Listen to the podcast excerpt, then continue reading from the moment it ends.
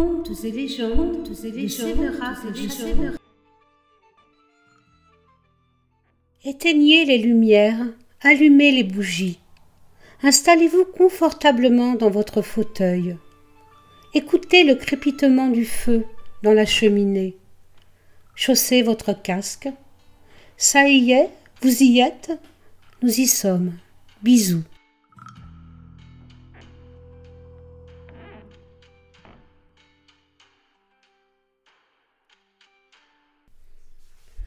Les tripes furent copieuses, comme entendez, étant friandes, est-toi que chacun en léchoit ses doigts?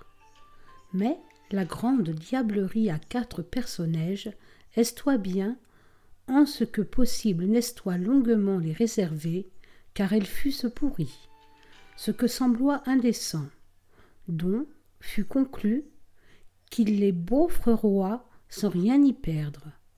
À ce faire tous les citadins de Seinay, de Sullier, de la Roche-Clermont, de Vaugaudray, sans laisser arrière le Goudray Montpensier, le Gué de et autres voisins, tous bons beuveurs, bons compagnons et bolt joueurs de quilles là.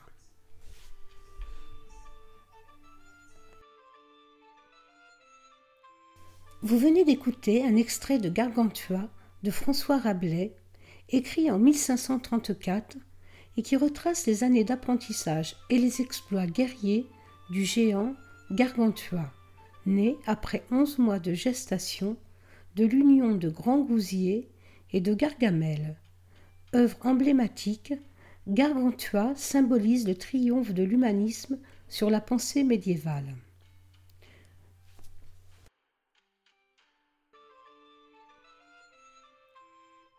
Gentes dames et damoiseaux, bienvenue à la table des seigneurs, un podcast de contes et légendes non urbaines de Sévérac le Château. François Sylvie Poli au micro.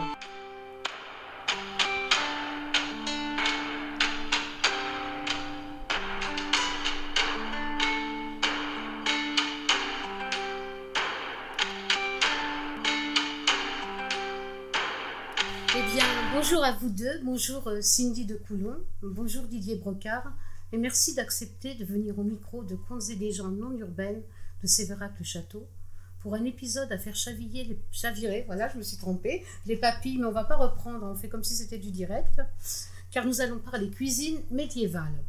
Je suis assez émue, vous avez pu le constater, parce que c'est la première fois que je réalise ce podcast en compagnie de participants. Alors, euh, bah Cindy, euh, la parole à Cindy. Euh, dames d'abord. Alors, nous sommes très heureux de pouvoir participer à ce podcast, qui est une grande première pour nous aussi. Et je laisse Didier s'exprimer. En deux minutes, on va encore laisser un peu la parole à Cindy. à savoir, vous êtes suisse déjà, vous venez d'où? Alors, nous sommes originaires de Genève, nous sommes nés à Genève, mais nous avons vécu environ 11 ans en campagne dans le canton de Vaud, donc sur le lac de Neuchâtel, un, des grands lacs de Suisse.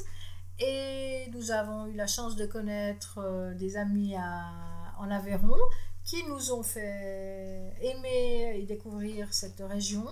Et depuis deux mois maintenant, nous nous sommes euh, installés ici. C'est très gentil. Alors maintenant, nous allons passer la parole au maître en cuisine médiévale, monsieur Didier Brocard. Alors tout d'abord, bonjour. Euh, maître, en tout, cas pas. Euh, amateur de cuisine médiévale, oui. Ben voilà, donc moi je suis passionné de cuisine médiévale depuis pas mal d'années. J'ai testé euh, des recettes traditionnelles. on va en parler tout à l'heure, un peu le style de cuisine, la façon de faire un peu la cuisine de l'époque. Euh, la région de l'Aveyron est pas mal dans, la, dans le, tout, tout, ce qui est médiéval, euh, dans, les châteaux, les choses comme ça.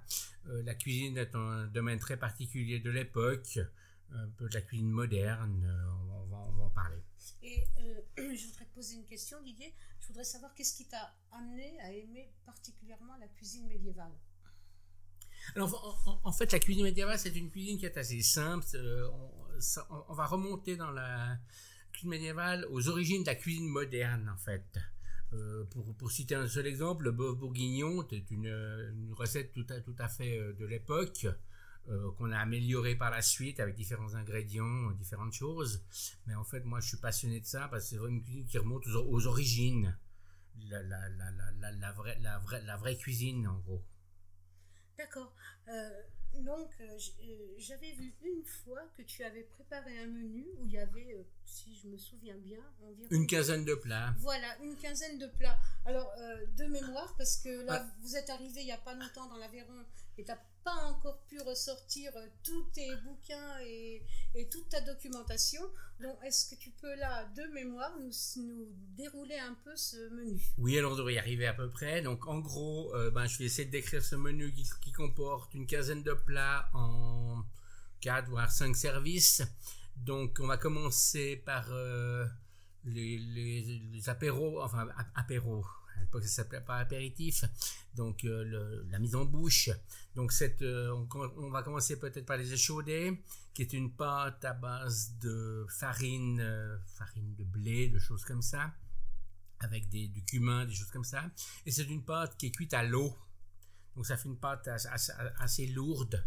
On va boire ça avec euh, du sauger, qui est un vin blanc euh, avec la sauge euh, qu'on met, macérée, séchée pendant quelques temps, qui va, qui va améliorer le vin, parce qu'à l'époque, il faudrait savoir, sous le principe l'époque c'est que les vins étaient de médiocre qualité.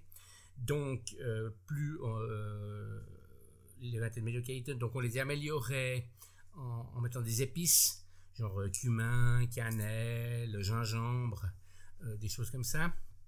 Et plus on va, on va passer sur la Renaissance, moins les vins, euh, non, pardon, on coupera après.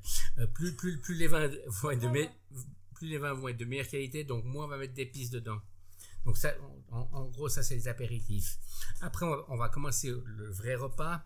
Donc le vrai repas, va on, va commencer par les potages. Donc les potages, ce n'est pas du potage, mais contrairement à ce qu'on peut répondre, euh, le nom, mais, plutôt des viandes euh, bouillies à l'eau avec des épices, euh, très, très très très peu de légumes parce qu'en fait les gens riches mangeaient essentiellement de la viande, des légumes, des légumes il y en avait très très peu, des courges, des féculents, des, féculents. Il faut, il, faut aussi se replonger dans le contexte.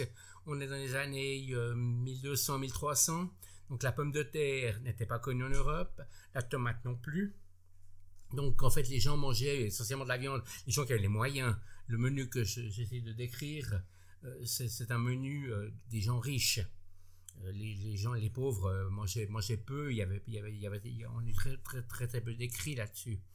je pourrais citer en passant Guillaume Taïwan, qui était premier écuyer du roi, qui a écrit les premiers écrits culinaires de la chose. très intéressant tu continues. Je, continue.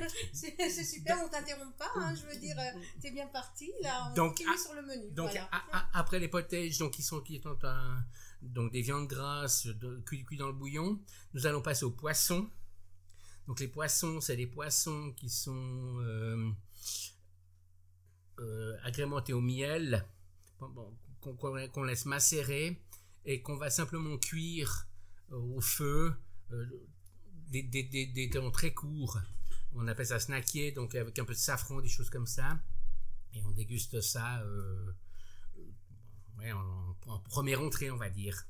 Ensuite, on va passer éventuellement au gravé d'écrevisses, qui est un, plat très connu de l'époque. Il y en avait énormément dans les marais. Donc, les, gens mangeaient tout ce qu'ils trouvaient, donc en gros. Donc, le gravé d'écrevisses, c'est un, un, plat avec, euh, qui, est cuit dans la terre euh, avec des écrevisses dans un bouillon. Ça, ça, ça, en, gros, c'est juste la mise en bouche.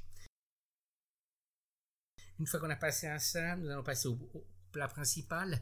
Le plat principal se, composait essentiellement de venaison, c'est-à-dire des viandes grillées, des viandes de chasse grillées, du sanglier, des oiseaux.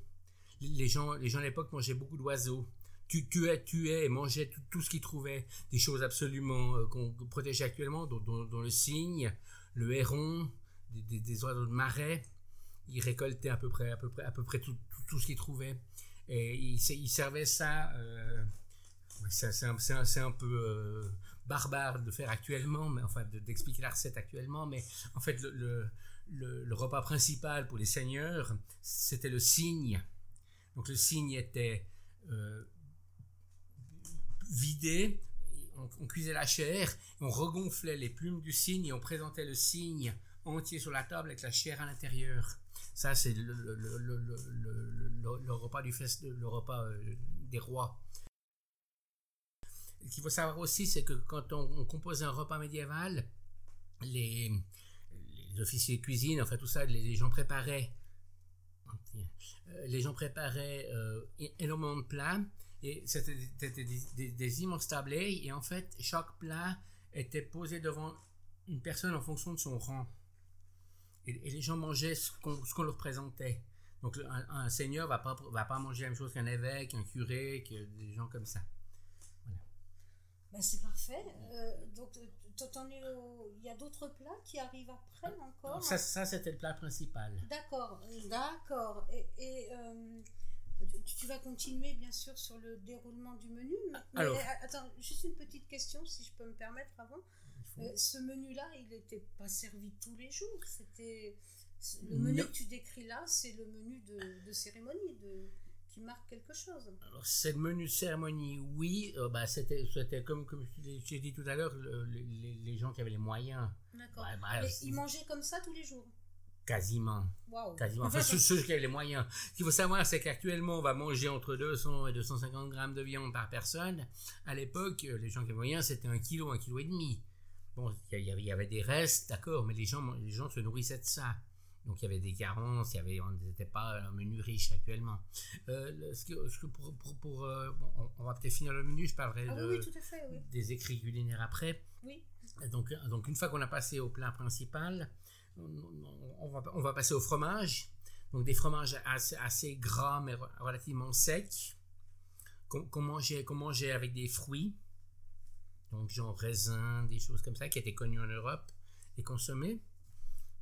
Et après, on, va passer euh, au, au bout or. Alors, quand on, quand on passe au bout or, c'est actuellement, on, va, on, pourrait, on pourrait euh, assimiler ça à des dragées. On trouve encore d'ailleurs dans, dans, dans, certaines fêtes des, espèces de, dragées au sucre. Et c'est resté. Donc, euh, les, les bouts or, ça signalait la fin du repas. Donc, les gens mangeaient les bouts or et partaient. Dehors. Voilà, on les boutait dehors. Euh, tu veux dire que euh, à partir du moment où ce mets, ce plat était servi, les gens comprenaient que c'était là la fin du repas. Exactement, exactement. D'accord, d'accord. Donc là, on a eu le repas euh, complet. Voilà, voilà. Tu, tu, peux un peu préciser tout à l'heure, je crois que tu as parlé de l'hydromel. Et, est-ce que tu, il y a d'autres boissons? Est-ce que tu peux euh, L'hypocrase surtout. Oui, voilà, tu, tu peux. Euh, Alors, euh, donc, donc, donc l'hypocrase, comme j'ai dit tout à l'heure, donc est un vin rouge. Ce qu'il faut savoir, c'est qu'à l'époque, les, les, gens vinifiaient. Bon, il y avait, il y avait de la vigne. Elle n'était pas taillée, c'était des raisins relativement primaires, des, des, primaires de raisins. On le mélangeait avec, de, avec de, de, des épices pour, pour, pour, le rendre buvable. Il se, conserve, il se conservait absolument pas. Donc voilà, c'est tout. D'accord. Euh, ce qui est intéressant dans, dans, dans la cuisine médiévale, euh, selon, selon, selon Guillaume Taïwan, donc, euh, qui, a écrit, qui a écrit les premiers écrits, ça ne veut rien dire, il, il, il, il, a commencé à décrire comment faire une recette. Maintenant, si on relit les, écrits de l'époque, on, se rend compte que c'est ces quatre lignes de, cuisine, mais ça donnait déjà des indications. Euh, il disait par exemple, on, met à foison, donc, beaucoup, beaucoup, beaucoup, beaucoup d'une chose, ou un, peu. Ça, donnait, ça donnait déjà une idée. Et il y avait une autre donnée intéressante pour l'époque, c'était le plat doit avoir une certaine couleur en fonction des épices qu'on met dedans. Le plat doit être noir, jaune, vert, ce qui donnait, ce qui donnait une idée du, du, du, plat final. D'accord. Et, cet ouvrage dont, tu parles, est-ce qu'il est réédité? Est-ce que alors on le trouve, on le trouve encore, oui, le, viandier exactement de Guillaume Taïwan. On le trouve en, alors on le trouve en deux versions, une version complètement française et on trouve encore une version avec les écrits de, les écrits de l'époque en vieux français et avec une partie euh, traduite. D'accord. Et donc, euh, là, tu as décrit le repas, euh, la- le dernier plat, là, les dragées. Mhm. Et, et est-ce qu'il y avait des desserts? Très peu, très très peu. Des crèmes, oui, j'ai- en mémoire un dessert que j'avais- fait lors d'un ma- lors d'un autre menu avec du, des chaussons, des chaussons avec une crème au vin blanc. Donc du vin blanc avec de la mie de pain. Les gens, les gens utilisaient beaucoup la, le pain à la, à la place de la farine pour lier les sauces, des choses comme ça. Donc, euh, au, au lieu de mettre une cuillère de farine pour lier une sauce à la fin, on mettait, on- on mettait simplement une- un peu de mie de pain D'accord. pour, pour lier la sauce. D'accord. Et tu as, une idée euh, approximative du temps que, que les gens passaient à table pour un repas comme ça? Ils allaient à table, ils allaient, enfin, ils allaient à table le midi, le soir? Ils mangeaient pas comme ça le midi, le soir. euh, comment ça se passait Ça, tu, tu sais pas.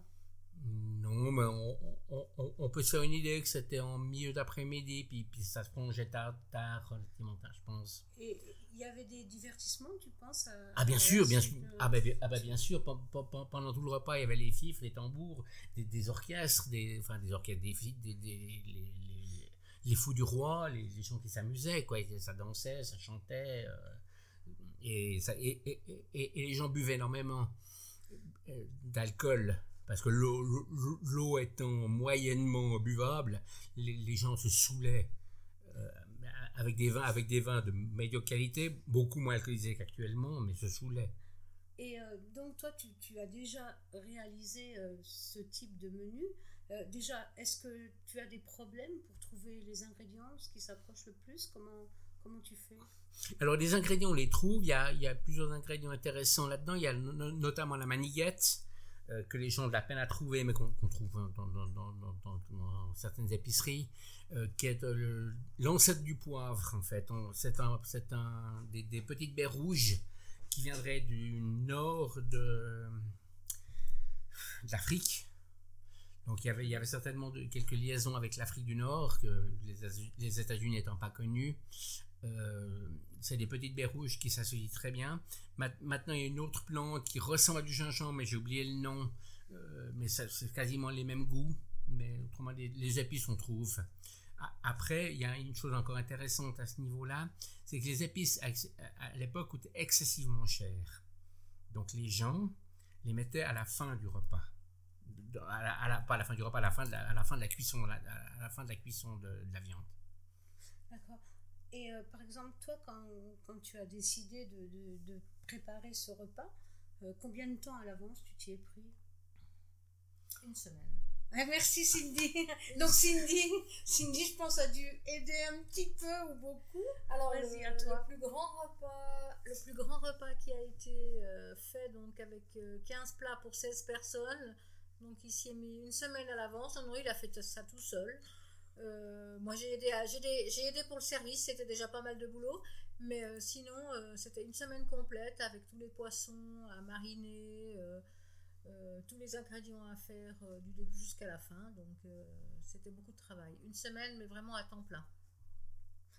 Eh bien, écoutez, c'est parfait. Alors, je, voudrais ajouter qu'éventuellement, dans un futur plus ou moins proche, euh, vous souhaiteriez peut-être euh, ouvrir une table euh, médiévale. Voilà, mais c'est pas tout de suite, hein, vous n'êtes pas encore assez installé, mais c'est dans vos projets, j'ai cru comprendre, Cindy. Oui, effectivement, euh, Didier étant passionné de cuisine et moi aimant bien l'aider, euh, effectivement, on serait ravis de faire connaître euh, cette cuisine qui est très intéressante. Oui, moi je, moi, je pourrais ajouter, j'aimerais bien refaire euh, ce genre de repas, mais pas forcément avec une cuisine moderne, parce que maintenant tout ce que j'ai décrit là, on le fait qu'un four micro-ondes, un steamer et tout- tout- tout- toutes les choses actuelles. Euh, L'idée, ce serait de le faire carrément au feu de bois, comme à l'époque, ou dans, une cheminée, quelque chose comme ça.